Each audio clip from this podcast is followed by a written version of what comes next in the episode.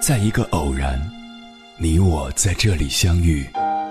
你有你的经历，我有我的故事。因为彼此的寻觅，我们走到一起。千山万水只为你，捎来谁的秘密？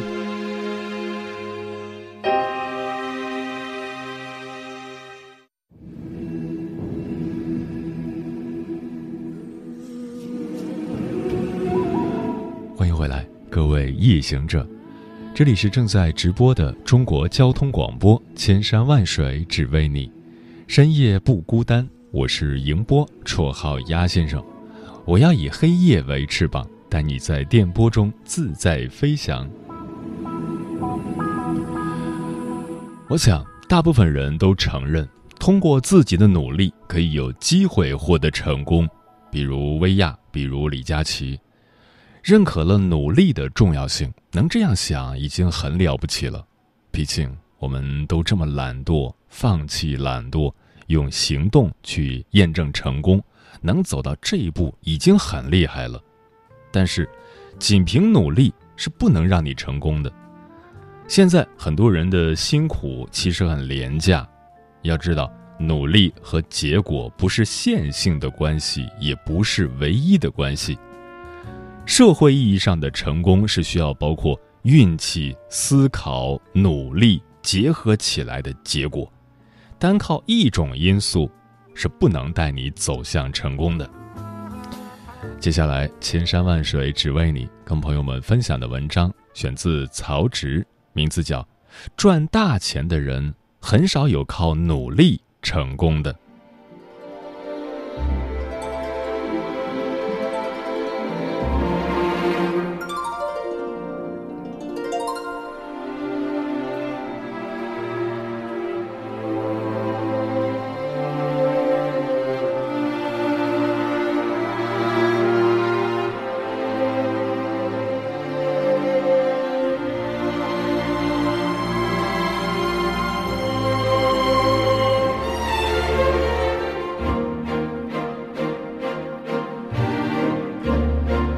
每年临近年关的时候，许多人会被叫去参加同学聚会，觥筹交错间，几句客套和寒暄听来，似乎认识的每个人都过得不错。去北上广深打拼的，进了大公司，随随便便拿二三十万的年薪；鼓捣创业的，公司已经基本站稳了脚跟，手下管着几十号人；进体制内的。待遇深不见底，职级稳中有升，就连在家做自由职业的，有的也混成了小有名气的网红，朋友圈好多在国外旅游的照片。一样的学识经验出来，除去那些背景特别厉害的，其他人的起点似乎都差不多。为什么别人家的同学混得风生水起？赚钱又多，又好像很轻松，自己却每天累得要死要活，还领着月光的工资。这现象看似不合理，其实却蕴藏着经济运转的法则。你能卖什么，决定了你能赚多少。你拥有的资本越稀缺，你的价值就越大，回报才越多。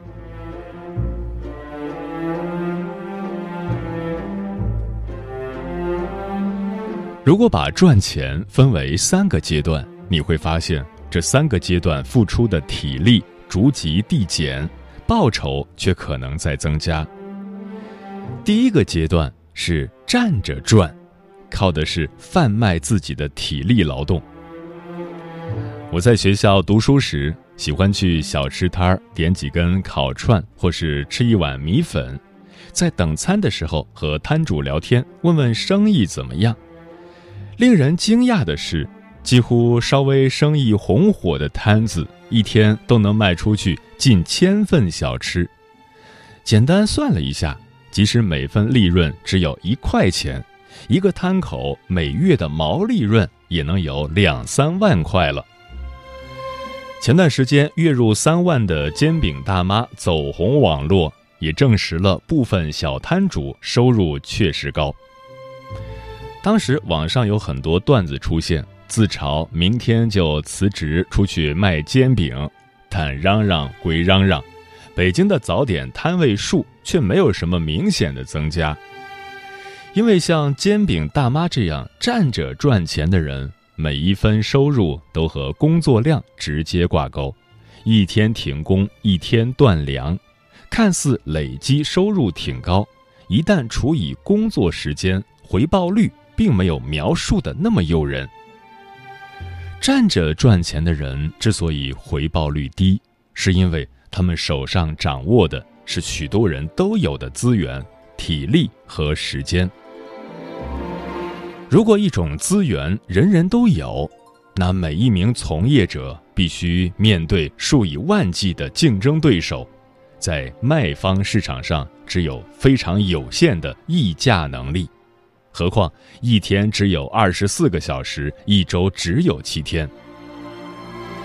有的人聪明，意识到提升自己的工作效率能让时间更值钱。他们在兼顾工作的同时，在教育培训上持之以恒的投资，习得更不可替代的工作技能，换得了更强一点的议价能力，增加了工作回报。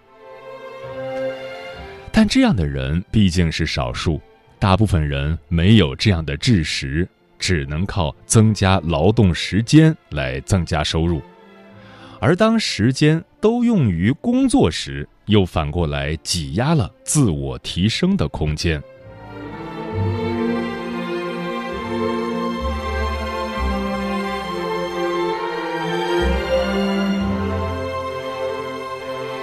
美国专栏作家芭芭拉·艾伦瑞克在一九九八年，为了体验底层美国人民的生活，选择了六个不同的城市去打工。为了确保他能真实体验当地底层人民的生活，他决心不利用自己的知识、学历和人脉，断绝和过去朋友的来往，只靠一千美元的积蓄开始打拼。励志鸡汤喜欢说：“你穷是因为你不够努力。”但这个故事的真实结局是怎样的呢？芭芭拉换了六种工作。有零售，有清洁，有老人服务，但是结局都一样，他无法摆脱贫穷的生活。因为没钱，他不得不租住偏远的房子；因为住得远，他不得不耗费大量时间在无意义的通勤上；因为花费很多时间在路上，他没有时间去接受培训，找更好的工作。为了应付生活成本，他不得不同时兼好几份零工。因为每天连轴工作，他身上知识分子的温柔和耐心渐渐消失，也没有精力管理自己的仪表和情绪，直到最后成为了一个粗暴、疲惫、不修边幅的失败者。最后，芭芭拉。回到了他的作家圈子，这段经历被他写成了一部纪实小说。芭芭拉当然可以随时跳出泥潭，但真实的身在其中的务工者，即使认清了生活的现状，仍然避无可避。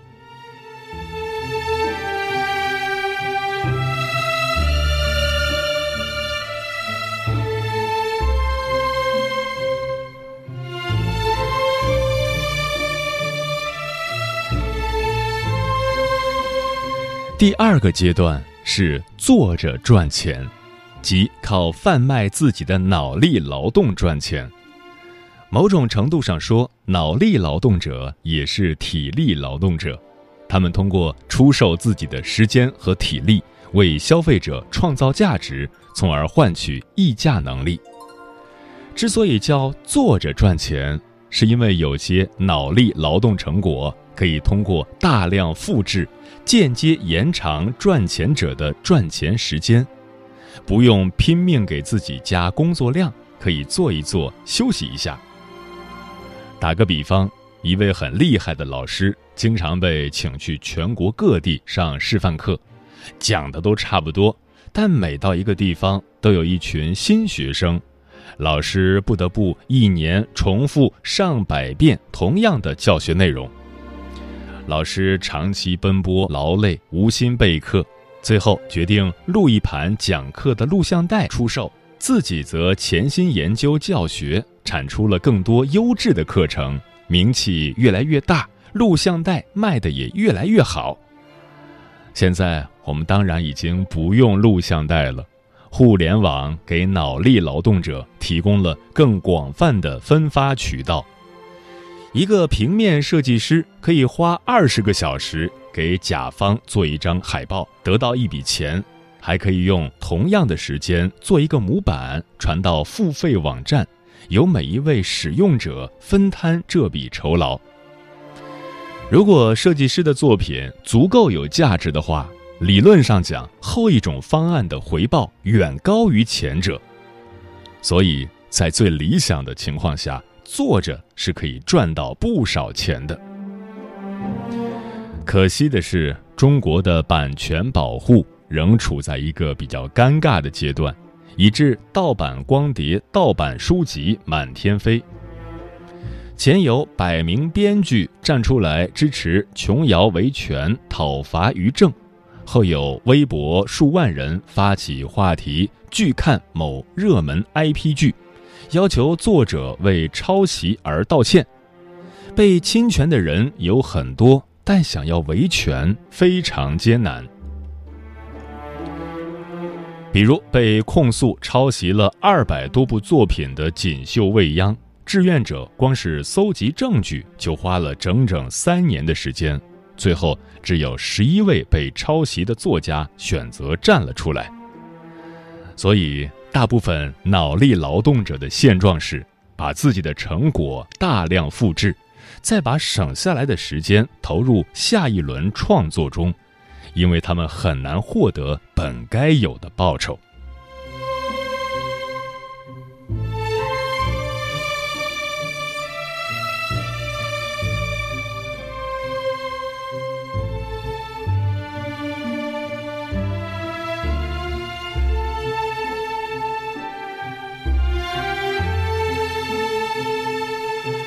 第三个阶段是躺着赚钱，靠的是贩卖手中的稀缺资源。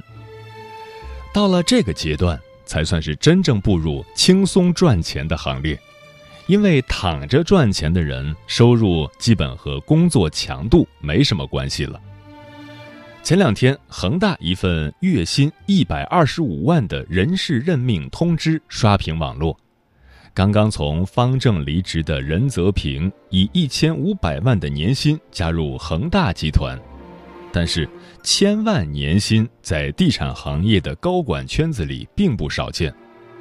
二零一三年，万科就给当时还是执行总经理的郁亮开到了一千三百六十八万的年薪，恒大总裁夏海军年薪二点七亿。金科、金地等高管年薪也在七百万以上。给到这个价位的公司，重点已经不再关注高管对于某个具体事务的执行能力，而是更看重宏观一点的东西，比如作为老板组局的能力。有人认为，组局就是管理，像很多技能一样，是通过学习可以掌握的东西。这只是最表面的一层。事实上，在像地产这样入行门槛超高的行业里，组好一个局需要调动各方资源，掌握资源的人自然就成了规则的制定者。这也就不难解释，很多从底层打拼上来的老板都是做销售出身，因为销售是客户的直接联系人。业务资源从客户向公司流动，第一道闸门就在这里。按一般公司流程，接到单子的销售把活拆解给其他部门分别完成。也就是说，一个掌握众多业务资源的销售，不参与项目执行的任何工作，却可以在第一道闸门把人脉和资源归拢，自己另招一班人马开工。而很多自己创业的老板也正是这么做的。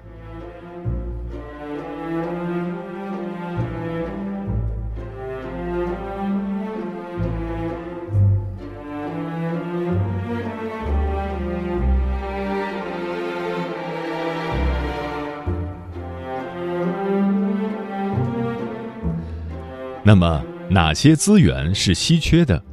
给大家讲一个故事。大热美剧《权力的游戏》里有个角色叫瓦里斯。瓦里斯年幼时是个奴隶，后来获得自由却一无所有，和朋友伊利里欧以偷窃为主。起初，两人专偷贵族的珠宝财物放在集市出售，但他们很快发现销赃十分艰难。于是两人开始合谋分工，瓦里斯负责盗窃，伊利里欧则向贵族们声称自己能找回他们丢失的珠宝。后来，瓦里斯不再自己动手偷窃，转而向其他小偷收购赃物。渐渐的，两人的生意有了起色。一边，整个城邦的小偷都来找瓦里斯销赃。另一边，整个城邦的贵族都来找伊利里欧寻回失窃的珠宝。两人意识到信息的高价值和低风险，两头抽成赚了不少钱。他们用这笔钱教奴隶小孩识字，溜进贵族的城堡里偷看他们的信件。很快，两人变成了整片大陆首屈一指的情报贩子。瓦里斯的发家史刚好反映了现今的三种稀缺资源：资本、信息和影响力。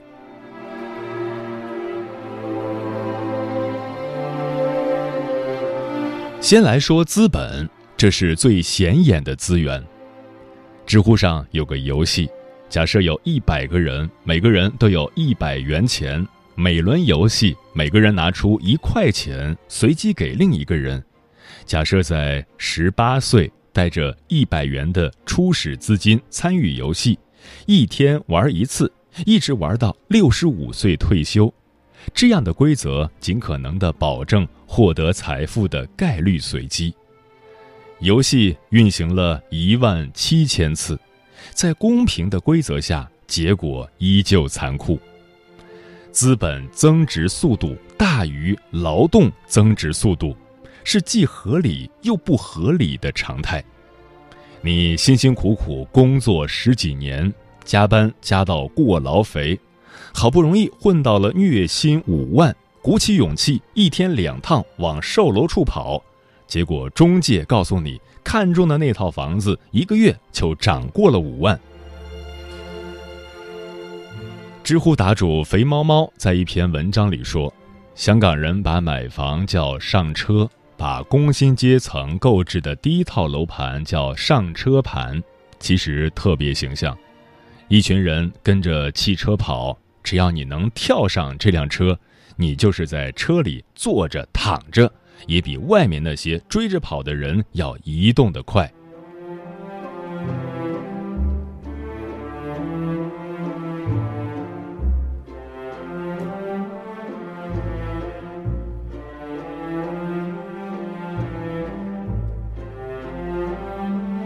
再来说信息，这是最隐秘的资源。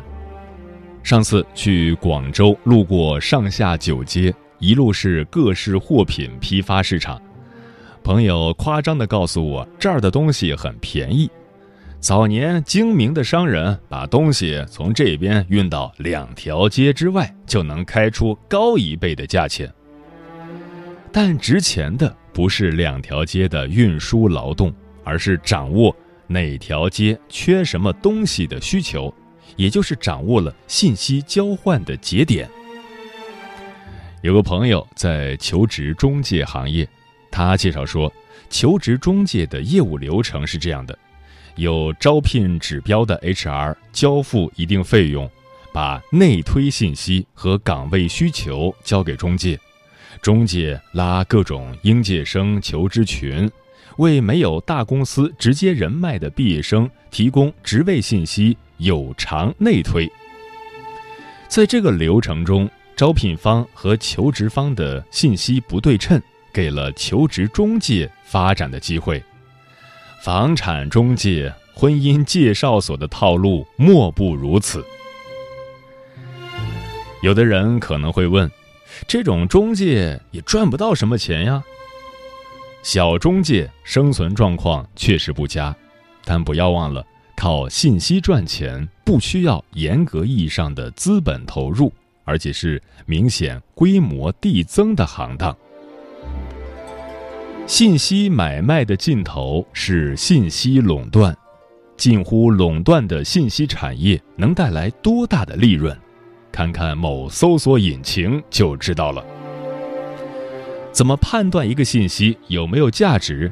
最简单的方法就是看这个信息有多少人知道。赚大钱的人依赖的是不对称性信息，他们挖掘别人不知道的；而普通人创业，大多数依赖公共信息，人人都知道的信息也就不值钱了。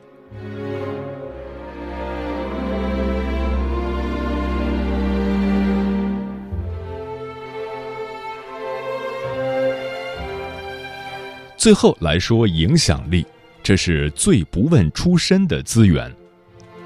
互联网普及之初，许多人认为人与人之间的信息壁垒要被打破了，一些行业甚至到了边缘地步。只要不去特别偏远的地方，现在旅游已经不需要导游了，直接从网上搜攻略就成。但另一方面，网上的东西太多，反而不知道往哪儿看才好。这时候，有能力让大家注意到他的人，就掌握了第三种核心资源——影响力。一个人的影响力与别人对他的注意力成正比。二零一一年诺贝尔经济学奖获得者赫伯特·西蒙也曾指出，之后三十年，谁掌握了公众的注意力，谁就掌握了未来的财富。广告是最早有意识赚取注意力的形式，到了现在，网红在家里唱一支歌就能收到好几万的礼物，这也是注意力带来的价值。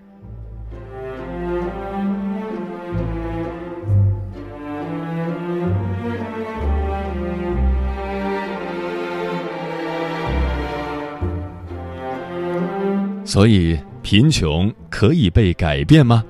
答案是可以，但不光要比常人付出更多的努力，最重要的还需要更多的运气。很多文章都提到穷人思维，比如一心省钱、害怕风险、眼光短浅之类，但这些都是在既定的贫穷状态下做出的合理选择。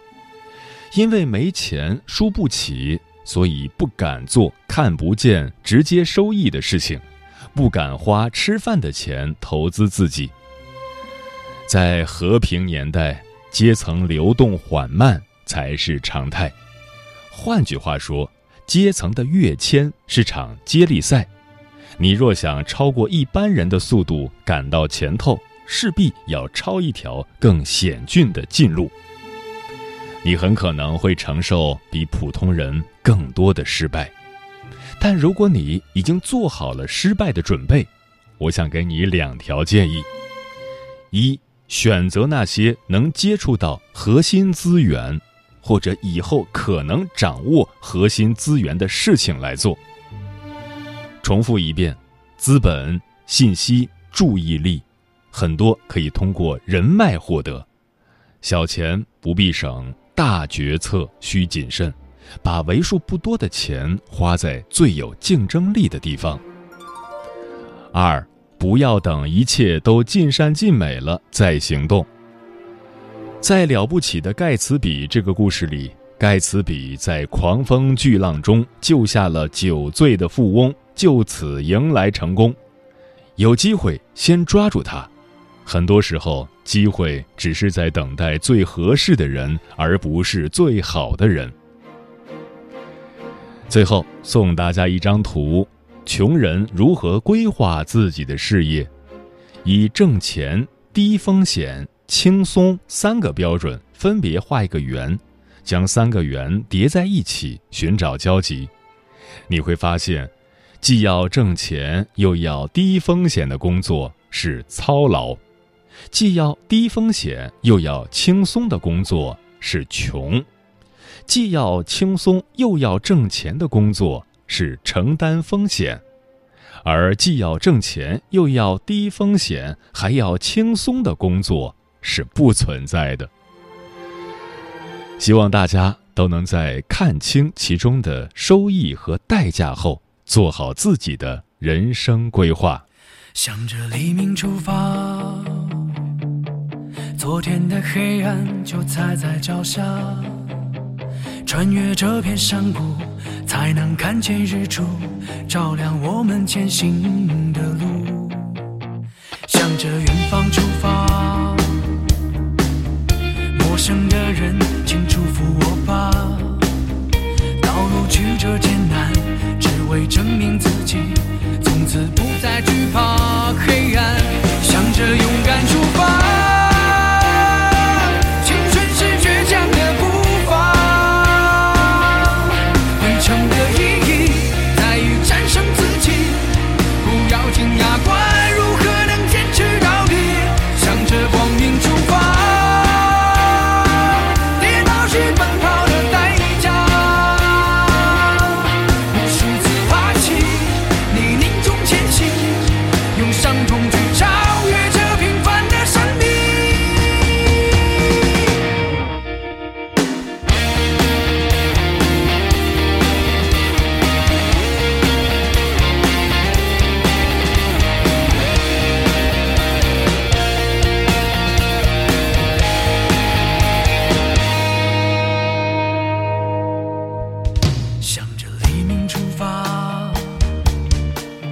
昨天的黑暗就踩在脚下穿越这片山谷才能看见日出照亮我们前行的路。